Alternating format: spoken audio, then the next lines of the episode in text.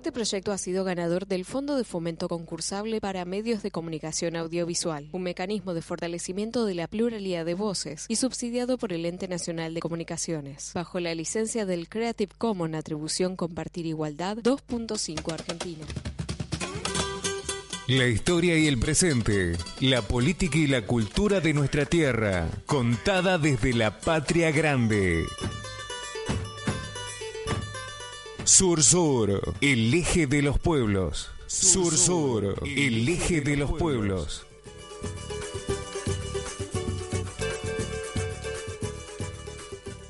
Arriba Argentina y Paraguay. Uruguay el canto de Brasil. Mi guitarra suena por la unión universal y por los hombres que sembraron mi país.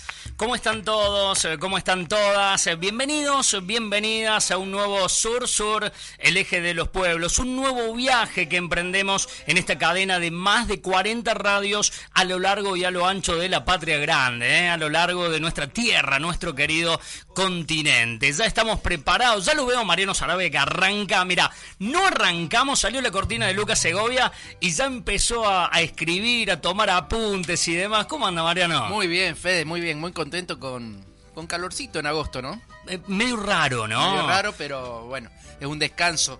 Eh, raro como el 2020 que estamos viviendo, ¿no? Es un descanso para la boleta del gas, por un lado, y para el, virus también, que, se espanta un poquito, ¿no? Totalmente. Eh, estamos eh, arrancando eh, el mes de agosto y, también lo, lo, charlamos con el equipo de trabajo, metiéndonos de lleno ya en la recta final de este 2020. Pero lo lindo es poder encontrarnos en esta pausa que hacemos de, de tanta noticia, de tanta realidad. Esto tiene que ver con la realidad, pero mirado desde otro ángulo. Desde una perspectiva más amplia, ¿no? viajando con la, con la magia de la radio. Totalmente. ¿eh? Gracias eh, a la gente que está del otro lado y que componen esta cadena hermosa Sur-Sur, el eje de los pueblos. Hoy eh, comenzamos a viajar. El pasado, la semana pasada, estuvimos por Irlanda. Hoy nos vamos un poquito más cerca, Mariano. Nos venimos mucho más cerca, pero mm, bueno, un país también maravilloso que sabe de luchas, que sabe de sueños, que sabe de heroicidad al Paraguay, el heroico Paraguay, un, eh, bueno, parte de, de, esa tierra sin mal, de esa tierra colorada, de donde muchos, muchos y muchas nos están escuchando, ¿no? Sobre todo ahí en Resistencia, Barranquera, todo el, noreste argentino. Así que ahí no hay fronteras, es el gran mundo guaranítico. Y hacia allí nos vamos, ¿eh? ya lo escucharon a Mariano Sarabia, quien les habla Fede Gaitán, el Tano Ditria en la consola de sonidos, Daniela Wirley, Juan Carlos, el monstruo Ampuero, con toda la música de Étnica Discos, ustedes del otro lado, entre todos y todas viajamos al Paraguay. Bienvenidas y bienvenidos a Paraguay, el gran mundo guaraní de tierra colorada, la tierra sin mal, el pueblo que fue libre y digno y por eso fue masacrado. Paraguay, arpa y tereré. El pueblo que fue libre, que fue digno, el que lo sigue siendo pero por todo eso fue masacrado. Sí, en realidad eh, lo sigue siendo, lo sigue intentando, como todos nosotros, como todos los latinoamericanos, pero en, en su momento lo tuvo, lo tuvo en sus manos, lo vivió.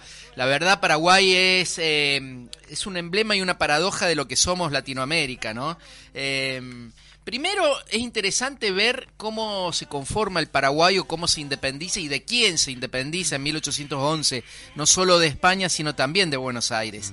Ahí fue a parar Manuel Belgrano. En su primera incursión como militar, Belgrano era un, abogado, un economista, había sido el secretario del consulado durante la colonia y después de la Revolución de Mayo lo mandan al Paraguay. Y nomás, en eh, diciembre de 1810, un gran fundador de ciudades, camino al Paraguay, funda Mandisoví, que mm, eh, hoy es federación, ahí en el norte de, Entre Ríos, y Curuzucuatiá, en el sur de Corrientes, pero llega a la frontera del, del río del río Paraná, cruza por Candelaria y ya en Tacuarí, en, en, diciembre de 1810 eh, decreta una protoconstitución prácticamente, el reglamento de las 30 misiones, donde él decía que había que darle tierras y libertad a los indios, por ejemplo, que todos éramos iguales ante la ley, ante Dios, cosas maravillosas y muy de avanzada para la época.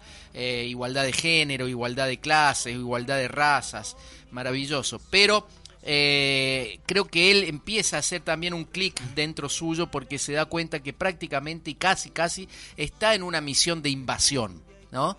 Eh, quizás sin querer, quizás queriendo, quizás sin saberlo del todo, quizás obedeciendo órdenes de esos señorones que desde Buenos Aires siempre daban y dan órdenes sentados en sus mullidos sillones, ¿no? Él cruzando en el cuero de una vaca por el río Paraná, pero mm, se, se, empieza a dar cuenta, empieza a conocer el pueblo, las grandes mayorías del interior y, y bueno, ya es un poco tarde. En enero pierden Paraguarí y después en marzo en Tacuarí. Paraguarí es eh, emblemático porque ahí dicen los paraguayos que se forja definitivamente la nacionalidad paraguaya. Es el cerro de los porteños porque ahí estaban asentadas las tropas de Manuel Belgrano y de ahí surge el nombre de uno de los equipos más importantes de fútbol. ¿no? Cerro Porteño que vamos a profundizar en el último bloque. Bueno, y, después en Tacuarí, bueno, eh, finalmente en mayo se independiza el Paraguay y empieza una, de, de verdad, un, un, un, camino muy, muy importante, ¿no? Poniendo en práctica, yo no sé si... Eh, si eso es consciente o no, pero estoy seguro que de alguna manera Belgrano deja no solo la semilla de la libertad en Paraguay, sino también otras semillas, de lo que pensaba él como economista, proteccionista, eh, gran defensor de la producción nacional, del mercado interno. Y eso es lo que hace primero el mariscal Gaspar Rodríguez de Francia, que había estudiado acá en Córdoba, en el Colegio de Montserrat.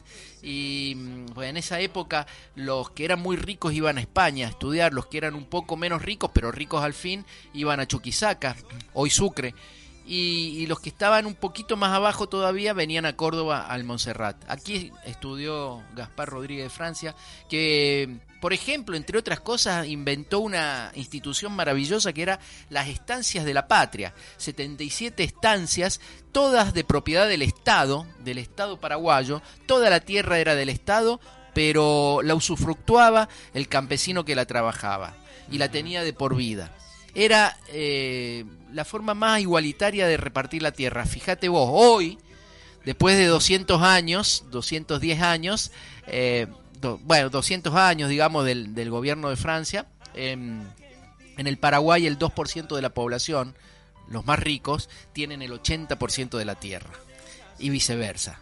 Y quizás el 80% de la gente se tiene que conformar con el 2, el 3% de la Tierra. Pasaron cosas en los últimos 200 años, ¿no? Pasaron cosas en el medio, producto de, la, de los errores, de las cuestiones internas, pero también de las cuestiones externas, porque a, a, Francia lo sucede Carlos Antonio López, que sigue por ese camino de dignidad, de independencia, de libertad, pero con inclusión social, y sobre todo Francisco Solano López, su hijo, ¿no? Los López, que hacen del Paraguay una potencia. Para 1864 el Paraguay tenía flota mercante, tenía astilleros, tenía universidades, tenía telégrafo, tenía siderurgia, Fede, siderurgia, o sea que producían acero eh, a mitad del siglo XIX. ¿Qué cosas no tenía el Paraguay? No tenía mendigos, no tenía analfabetos, quizás porque no tenía bancos extranjeros y mucho menos deuda externa. Entonces, eh, eso era excelente, era un muy buen ejemplo para otros pueblos, o visto desde el imperio, visto con los ojos del imperio de turno, en ese caso del imperio británico, era un mal ejemplo. Y entonces ahí había que aleccionarlo. Había que ponerlo en regla, claro. Un escarmiento para que a nadie se le ocurra hacer lo que hicieron esto. Empezó con una campaña de prensa, no sé si te suena eso no, sé, no es muy actual. Ya en el siglo XIX lo hacían, entre otros el diario La Nación de Bartolomé Mitre y otros diarios argentinos. O sea, ya operaban en esa época. Ya operaba la fake news y, decían que Francisco Solano López era un dictador terrible, un malvado tirano que había aislado el Paraguay, ¿no? Del mundo civilizado. Bueno, la, la realidad era muy distinta. En eh, si le preguntabas a los paraguayos cómo vivían en ese momento, eh, vivían mucho mejor que cualquier argentino, ¿no? En todo sentido. Y eh, surge la guerra de la Triple Alianza, que es una guerra de exterminio, una guerra de genocidio, una guerra que no tiene como objetivo vencer al enemigo, sino eh, justamente esto, un escarmiento. En, en esos primeros días, Mitre, que además de genocida, siempre se caracterizó por ser un cobarde y un muy mal militar, eh, dijo una frase emblemática. En una semana en los cuarteles, a los argentinos, a los argentinos pobres, obviamente, ¿no? A los indios, a los negros, a los trabajadores. En una semana en los cuarteles, en un mes en Corrientes, en tres meses en Asunción. Bueno, creían que iba a ser un paseo, pero les llevó cinco años, desde 1865 a 1870. Una guerra terrible, sangrienta, quizás la más brutal de toda la historia de Sudamérica, seguramente. Eh, exterminamos el 60% de la población y el 90% de los hombres. Exterminamos, digo, porque nosotros los argentinos... No los- tenemos que hacer cargo. tenemos que hacernos cargo, los brasileros y los uruguayos, de ese exterminio. Eh, cierro simplemente con esta imagen. Vos querés, vos que estás del otro lado del, de la radio o de, o de la compu, escuchando, ¿querés tener una idea más o menos cabal de lo que es el capitalismo, lo que es el, el imperialismo, el subimperialismo en este caso? Bueno, Año 1869 ya no existía ejército paraguayo. Un deshilachado ejército lo seguía al, al mariscal López eh, en una diagonal hacia el norte, con mujeres, niños, ancianos, tratando de sobrevivir como pueblo, ¿no? Ya Asunción había sido ocupada por los brasileños, saqueada, le robaron todo, hasta la Biblioteca Nacional que todavía hoy no se la devuelven. Y estos pobres paraguayos, qué sé yo, unos cuantos cientos, esca- escapando hacia el, hacia el norte, en esa diagonal de la muerte. Pasan por Piribibuy, donde se produce una, una verdadera masacre, masacre terrible, donde las mujeres son las que pelean, porque ya casi no había ni hombres. Y llegando a Costa Ñu, que es un descampado, se dan cuenta que el enemigo brasileño los está alcanzando, ¿no? Y entonces desesperadamente se inventan una treta, le ponen a los chicos eh, bigotes y, y- y barbas postizas con carbón, se lo pintan y le ponen unos sombreros para que crean los brasileños de lejos que, que son hombres. Bueno, no da resultado y finalmente se produce el encuentro. No podríamos decir que fue una batalla, fue una masacre. Masacre. Una masacre. Porque los niños paraguayos, 3.000 niños paraguayos contra 20.000 brasileños y argentinos, brasileños principalmente. Los niños paraguayos se les colgaban de las polainas a los brasileños que los degollaban sin piedad. Y cuando quedaron todos esos cuerpitos en el campo, en el campo de batalla, entre comillas, las madres paraguayas quisieron entrar para recoger los cuerpitos de sus hijos y enterrarlos. Y los brasileños y los argentinos las quemaron vivas a esas mujeres paraguayas. Eso es la cara más cruda de lo que es eh, Mitre, genocida, de lo que es el emperador don Pedro II de Brasil, de lo que es ser un, un vasallo, un cipayo, un lamebota del imperio de turno, en ese caso del imperio británico, ¿no? del capitalismo, del sistema más, más inhumano que pueda haber. A partir de ahí, ¿para qué vamos a profundizar? Eh, fue más o menos la historia de cualquiera de nuestros países. Incluso el Partido Colorado y el Partido Liberal Radical Auténtico fueron partidos que se pusieron del lado de los invasores extranjeros, ¿no? Eh, esos partidos que dominaron la escena política durante todo el siglo XX y sobre todo los liberales estaban, como hacen los traidores, del lado de los genocidas de su propio pueblo. Parte de la historia de Paraguay, parte de la dolorosa historia eh, de, lucha de nuestros eh, pueblos. Sur-Sur, eh, el eje de los pueblos, 0351-156-152-999, para que te contactes con nosotros y nos puedas hacer llegar tu, mensaje, desde dónde nos escuchás, eh, tus puntos de vista y, y demás. En el Face y en Instagram nos encuentran como arroba sur sur eje de los pueblos. Ya en minutos una muy buena entrevista después de la música étnica discos al aire de la radio.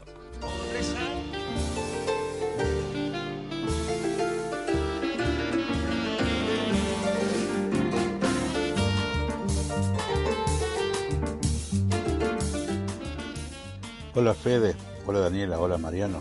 Hoy como estamos en el programa hablando de Paraguay, traje música en guaraní. La polca paraguaya nace en la época de la conquista y la evangelización gracias a los jesuitas.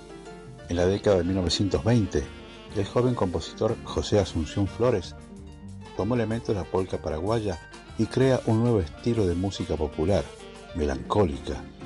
Se denominó guarania. Vamos a escuchar al arpista Juanjo Corbalán, nacido en Asunción, comenzó sus estudios de arpa desde los ocho años, con renombrados profesores, ganó varios premios como intérprete en importantes festivales y ha desarrollado un estilo musical muy particular. Acá lo vamos a escuchar en esta fusión de guaraña en el tema ñamandú.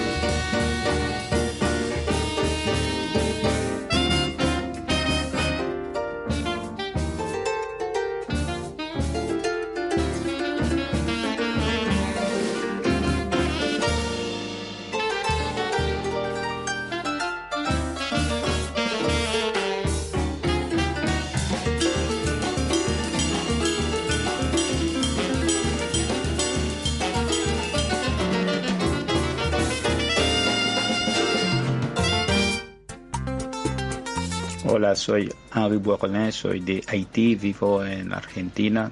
Para mí el sur es, es una forma de pensar, es una forma de pensar ligada al pensamiento crítico decolonial, que pretenden justificar la dominación de unos sobre otros.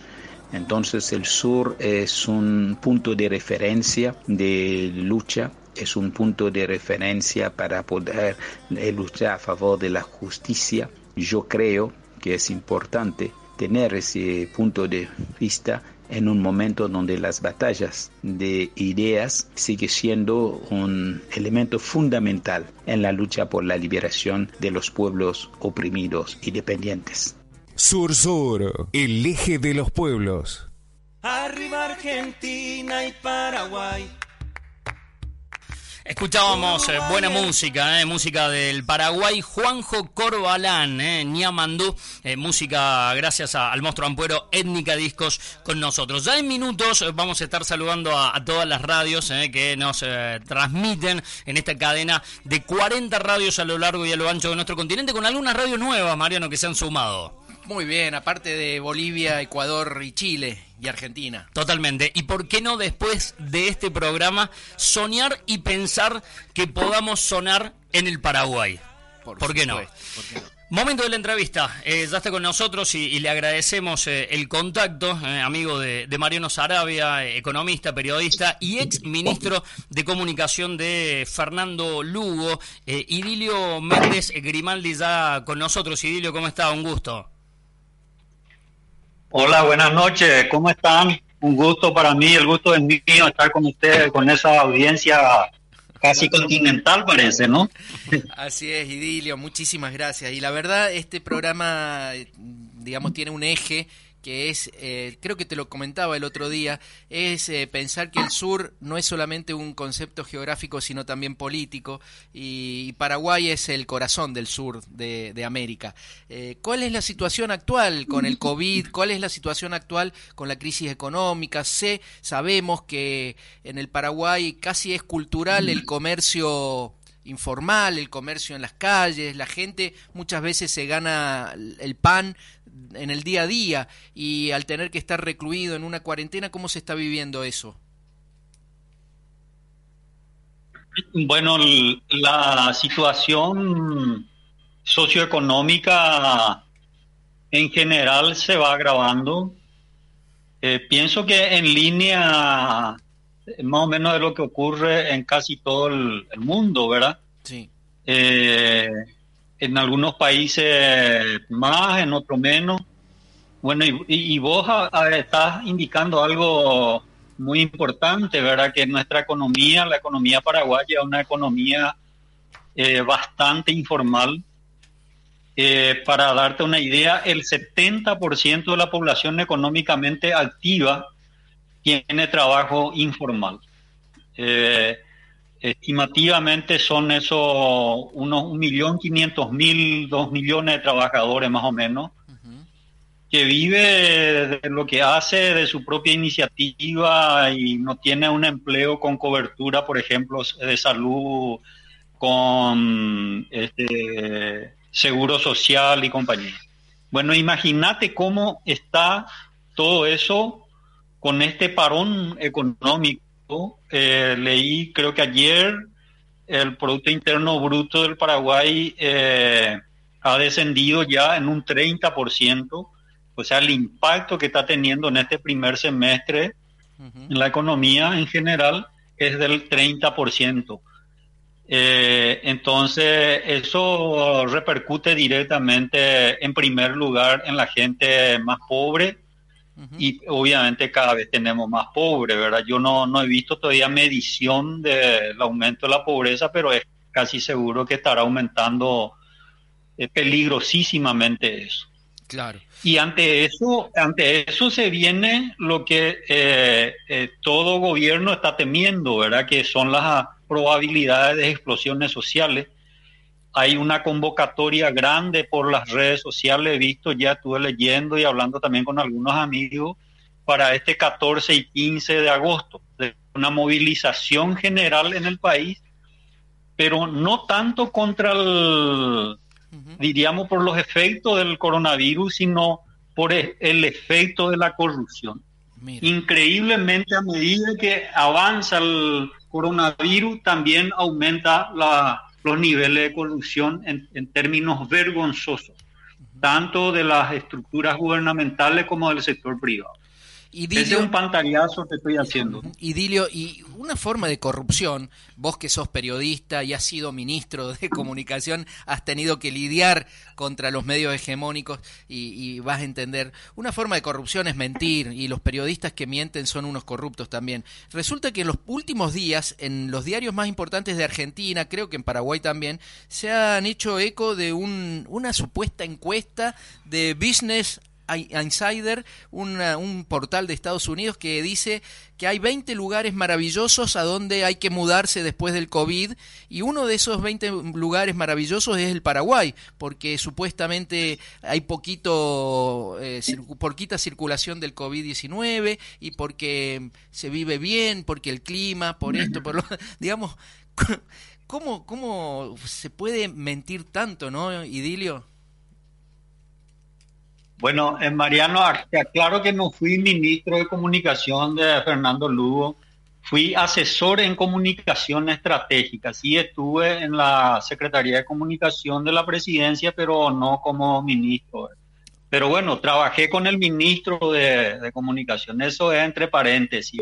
Perfecto. Bueno, y lo, lo, lo, del, lo del lo del fucking news está, dentro del fucking news eso de mentir, ¿verdad? Eh, simplemente porque Paraguay en, general, eh, comparando con otras naciones, es cierto, tiene mucho menos impacto el coronavirus, ¿verdad? En Paraguay.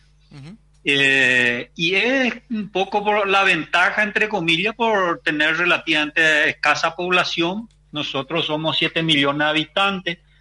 Eh, son pocas las ciudades que tienen eh, centros urbanos muy poblados, como Asunción, Ciudad del Este y Encarnación, hasta por ahí nomás.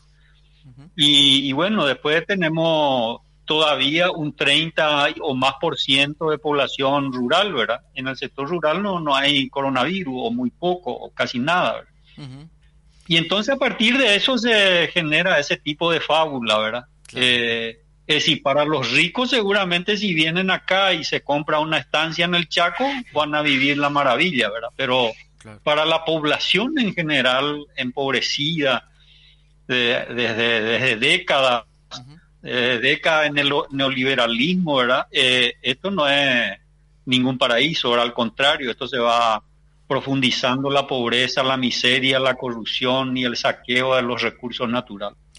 Idilio, recién hablábamos, eh, antes de comunicarnos con vos, de lo realmente interesante que fue el proceso político del Paraguay desde la independencia hasta la década de 1860 con la guerra genocida de Mitre y de, y de don Pedro II, ¿no? De Argentina y de, Brasil.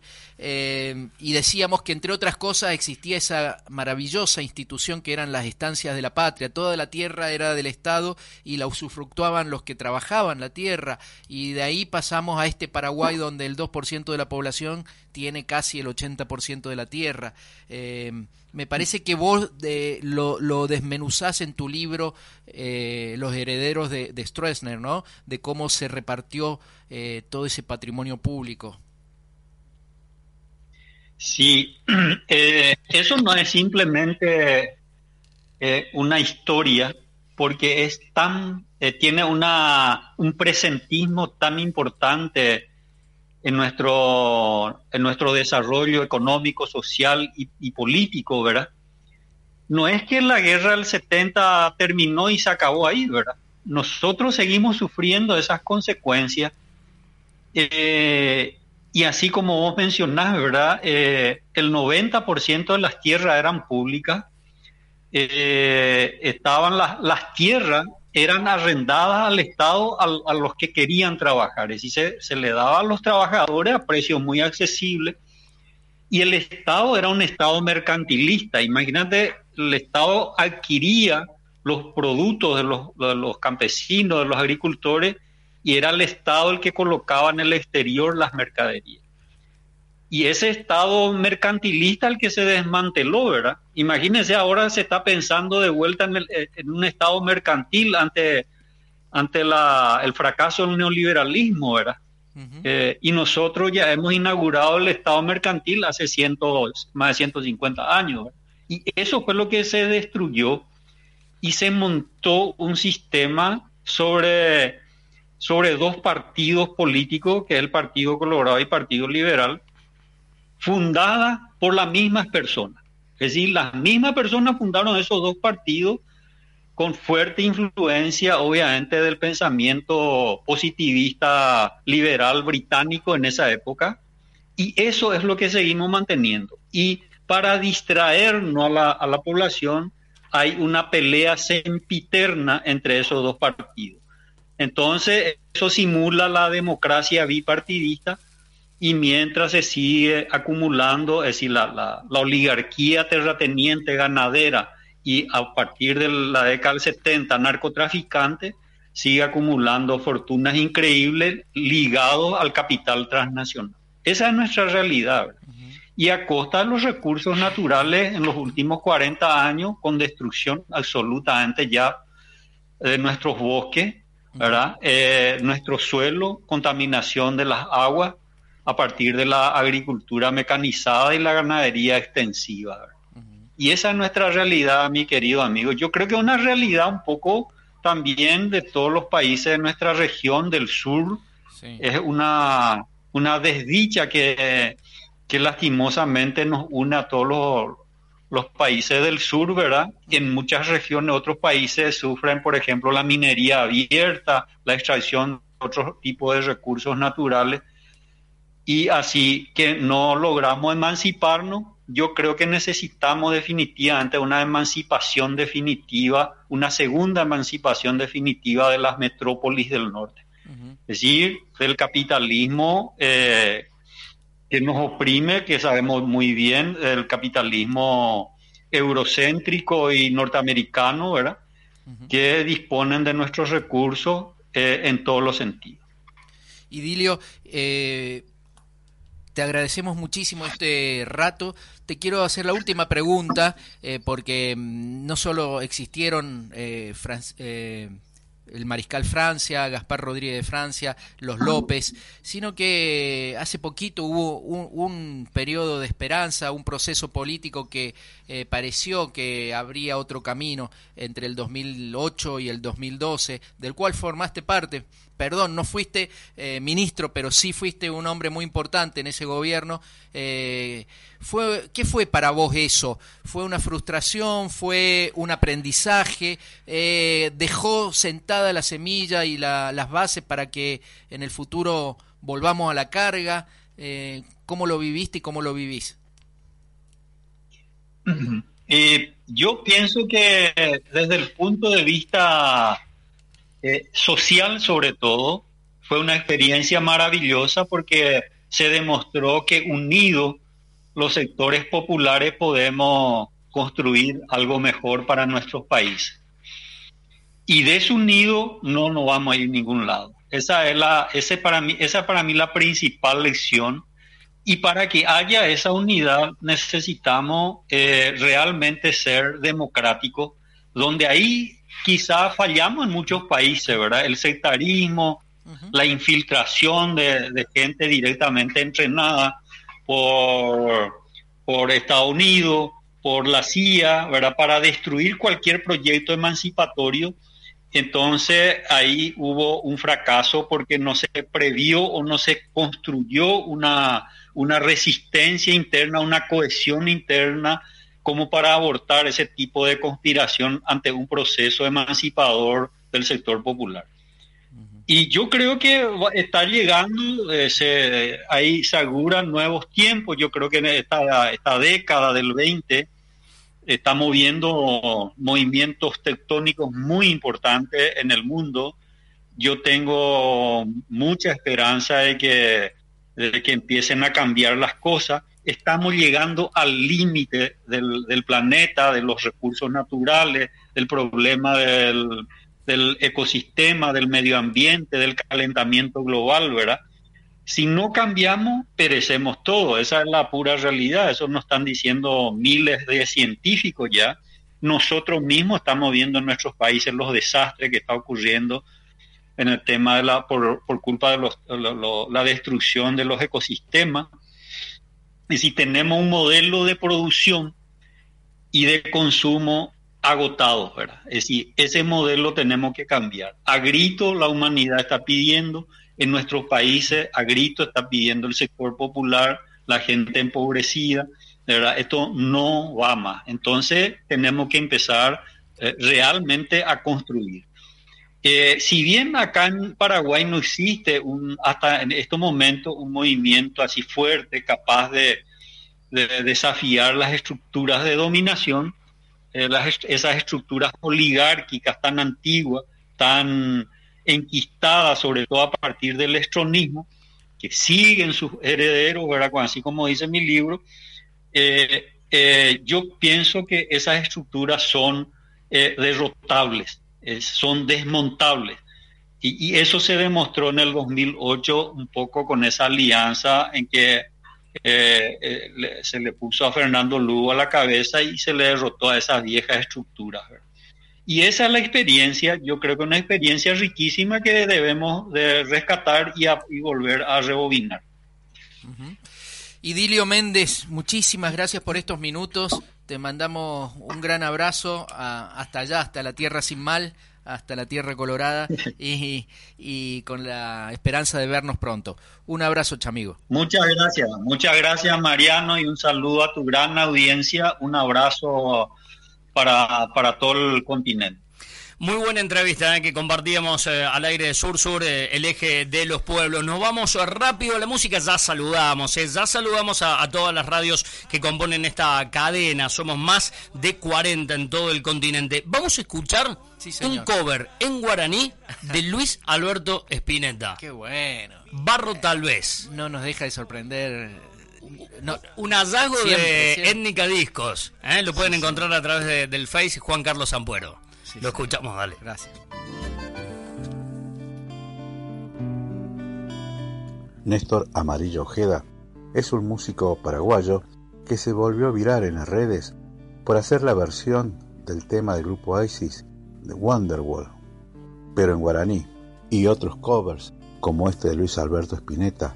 Vamos a escuchar Barro tal vez en guaraní.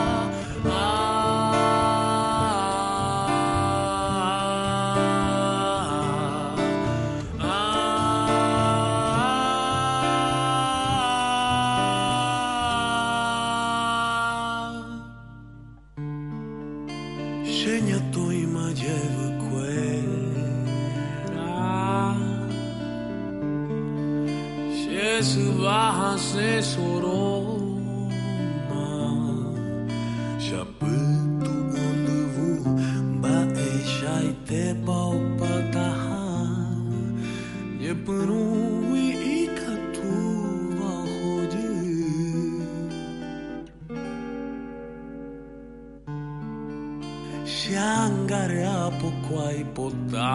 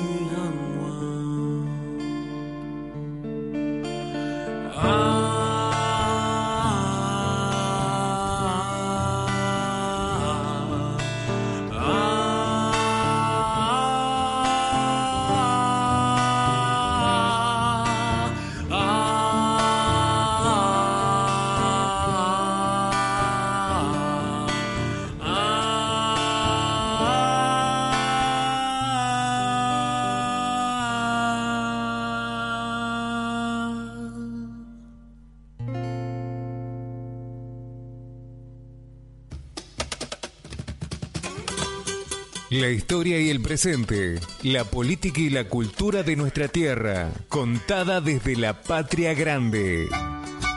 Hola, soy Mariano Sarabia y te invito a un viaje al corazón de los pueblos, de todos los pueblos del mundo. Vamos a recorrer la historia y el presente, la gastronomía, la literatura, la música, el fútbol, todo lo que hace de la vida cotidiana de un pueblo, siempre al sur, porque el sur no es un concepto geográfico, es político. Sur Sur, el eje de los pueblos. Sur Sur, el eje de los pueblos.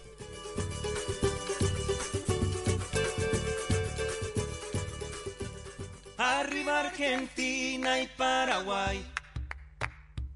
Continuamos en Sur Sur, eh, el eje de los pueblos. eh, el primero de, a- de Nunca agosto. mejor la, la cortina, ¿eh? Totalmente. El Tano Ditria que le justo agarra esa partecita.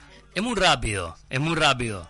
Eh, por eso lo tenemos acá con, con nosotros. En Nexo FM 93.9 de, de Villa Allende para todas las sierras chicas. Así suena Sur Sur. También estamos en Córdoba Capital en un montón de radios. Escucha bien, La Quinta Pata en San Vicente, en Santa Isabel en FM Providencia, La Ranchada, una clásica comunitaria eh, de años y años luchando, Radio Libre, Radio Heterogénea, que es la web del Centro Cultural España Córdoba. Y si hablamos de históricas, eh, Radio Sur, en aquella barriada tan popular de Villa El Libertador. En el interior de la provincia sonamos en San Marcos Sierras a través de la comunitaria Garabato, Radio Pueblo, eh, en Dianfunes, Oliva, eh, FM Joven, eh, Arias eh, a través de Radio Notas, en Colonia Carolla estamos a través de Radio La Ronda y en Cosquín sonamos en Radio Inédita. Eh, todas eh, grandes experiencias eh, de, de radios de los pueblos, de, de los vecinos y de las vecinas. Ya vamos a seguir saludando, pero nos metemos de lleno en un bloque producido, locutado. Tradicional. Tradición, Mujeres del Sur Un con... clásico. Exactamente. Daniela Con- que siempre nos trae unas historias, Mariano, Maravillosas. maravillosas. Hoy con- Inspiradoras. Totalmente. Que tiene mucho que ver con algo que vos decías en el arranque, Mariano, de- del programa, cómo eh, el, el- el genocidio exterminó a gran parte de los hombres y a ese Paraguay lo levantaron las mujeres. Las mujeres. Y las mujeres son las que hicieron que Paraguay viva y exista como pueblo. Mujeres del Sur, Daniela Whirley. Hola Mariano, Fede y a todas las personas que nos están escuchando. En este viaje al país vecino del Paraguay recorreremos la vitalidad y la fuerza luchadora de sus mujeres, porque la presencia de la mujer en el desarrollo de la sociedad del Paraguay es innegable. La mujer es protagonista de la historia, eso sí, a costa de mucho sufrimiento. No digas que soy bandida, no me llames ofrecida, que no quiero La historia relata con crudeza, por ejemplo, las violaciones y los sufrimientos que padecieron las mujeres durante la guerra contra la Triple Alianza, pero rescata también esta historia que a pesar del genocidio Paraguay pudo reconstruirse de la mano de las mujeres. Ellas sobrevivieron al martirio luego del exterminio de la gran mayoría de los hombres. Paraguay es un país reconstruido por mujeres, pero que aún luchan para que sea un país que reconozca sus derechos.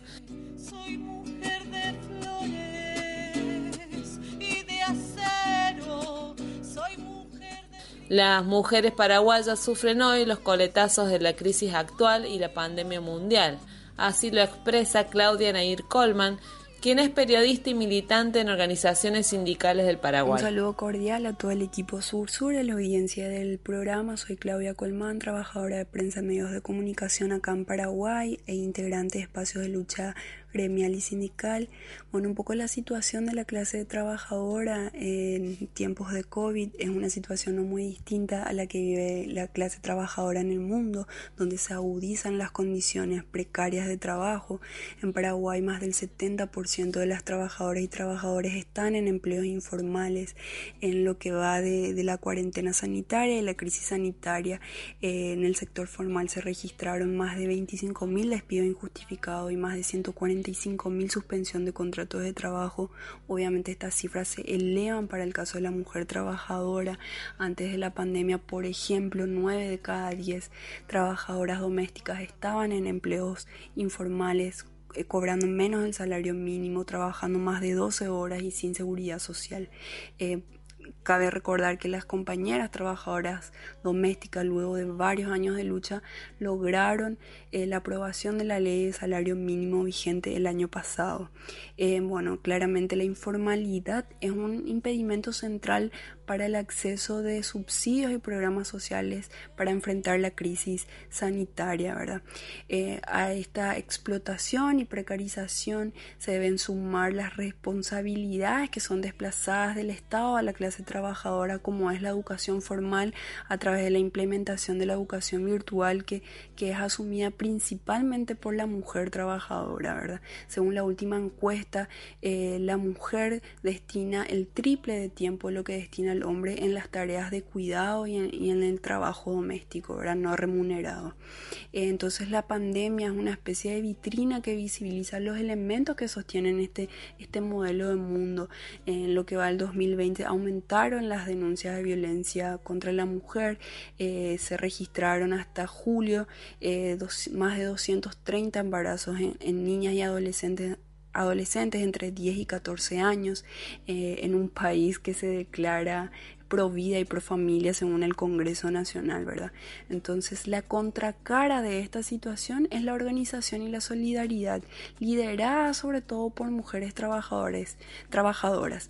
Eh, eh, a, la falta de, respuestas inmediatas del gobierno, eh, se, organizaron ollas populares en barrios del país, en los bañados de Asunción, en donde las ollas populares son sostenidas y protagonizadas por mujeres almuerzos, meriendas eh, y también apoyos escolares que son organizadas principalmente por mujeres. Esto visibiliza el protagonismo de la mujer en las luchas de, Paraguay, ¿verdad? Donde eh, sus expresiones eh, más, visibles son también las, las, grandes movilizaciones como son la, en, el Día de la Mujer Internacional de Trabajadora 8M.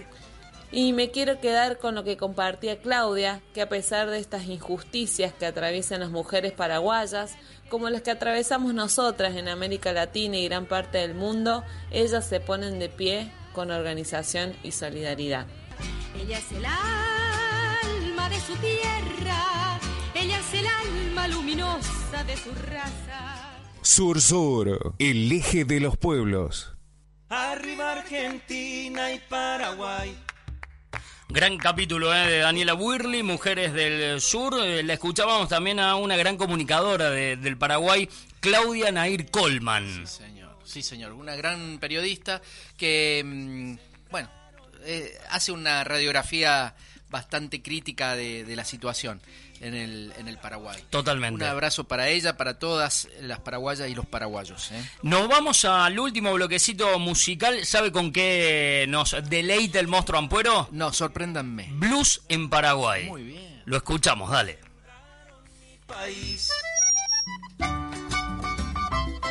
Escuchando una de mis influencias del blues en español, como el señor Miguel Botafogo de Argentina,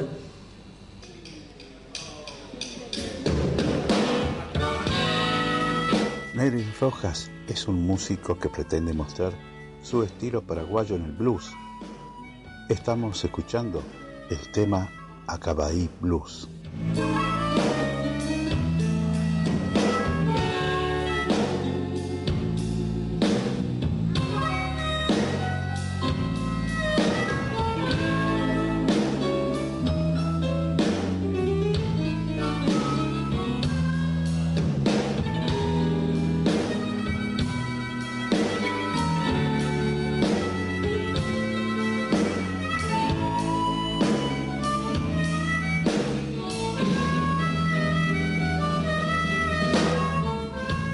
já.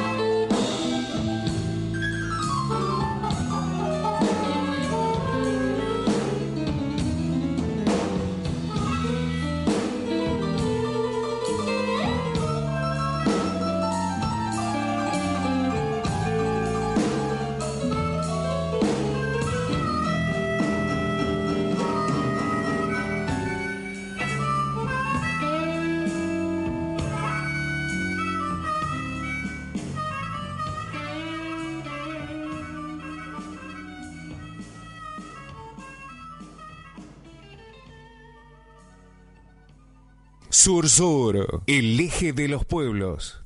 Arriba Argentina y Paraguay. Últimos cinco minutos de Sur Sur. Cinco minutos, nada, bueno, me voy a callar para escucharte. No, no, nos está quedando poquito. Saludo a tres o cuatro radios más eh, en Tierra Campesina, allí en Mendoza y el Aguaribay, en San Luis en Señales. Eh, en Chaco sonamos en Radio Mágica y en La Pampa sonamos en Radio Carmen. Nos quedaron un montón de, de radios. eh, el abrazo lo, lo llevamos enormemente en el corazón. Sí, señor. Pero bueno, hablamos vamos al fútbol. Una línea del fútbol. eh, vos anticipabas algo hoy en el arranque del programa. Vamos a hablar de eh, uno de los clubes, eh, quizás uno de los dos clubes más populares del Paraguay. Está Olimpia y está, obviamente, Cerro Porteño. El ciclón. El ciclón. Sí, Eh, azul y rojo. También conocido como el Club de- del Pueblo. Sí, ¿No? sí, Por la enorme popularidad. Muy popular realmente. Muy, muy. No digo que Olimpia no, pero. Pero no sé. de- a- además de ser popular, Cerro Porteño tiene una fidelidad con su propia historia y con su propio surgimiento. Vos lo comentabas un poquito, la batalla en eh, Paraguarí Sí. tiene muchísimo que ver el denominado el Cerro de los Porteños. Claro, el Cerro Ambaé, que en guaraní, ¿no? Pero el Cerro Porteño. Sí, bueno, sí. que ha sido denominado, como vos decías, la, la cuna de, de la nacionalidad eh, guaraní. Bueno, eh, de allí se toman un primero de octubre de 1912 para fundar eh, Cerro Porteño, con dos preceptos básicos, ¿no? La lucha, que viene de, de aquel origen, y también la unión. La unión, ¿sabés dónde se expresa? En la camiseta. Exactamente. Los colorados Y, y Y los, liberales, Que claro. recién eh, hablaba Idilio Méndez Grimaldi. eh, Estos dos partidos se crearon para distraer a- a- al pueblo paraguayo y, y que piensen que hay una. Son dos partidos oligárquicos, digamos. Totalmente. Este, pero bueno, podemos tomar esos dos colores y juntarlos y son los colores del Frente Guazú, Ahí está. del ahí Frente está. Grande. Bueno, eh, cortito, Cerro Porteño. A ver, eh, primer campeón en la era profesional del fútbol paraguayo, allá por 1935. Tuvo dos grandes eh, etapas de oro, eh, dos grandes décadas. eh, en 1970, la década del 70, con cinco títulos, y en la década de los 90, con cuatro títulos.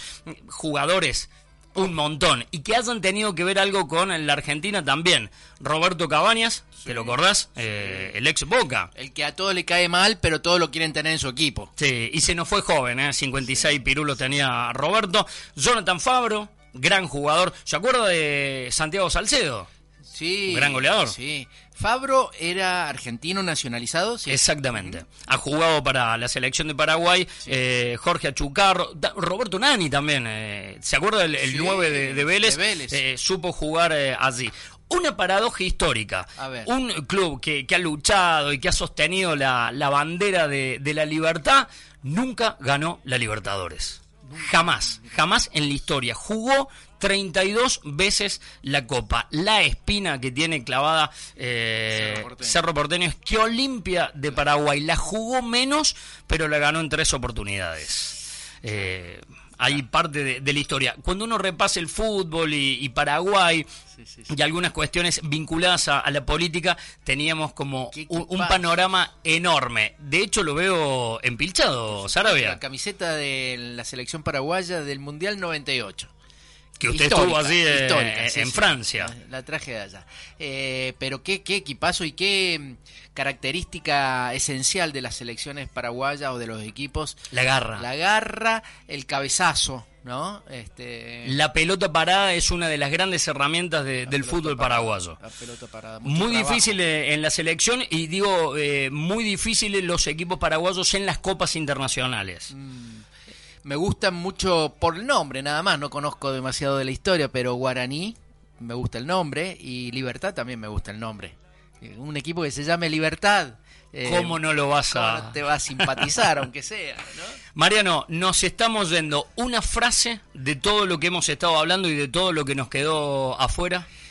Simplemente que tomemos conciencia, vos, yo, todos los que estamos haciendo el programa y vos que estás escuchando, de que eh, nunca le pedimos perdón al Paraguay.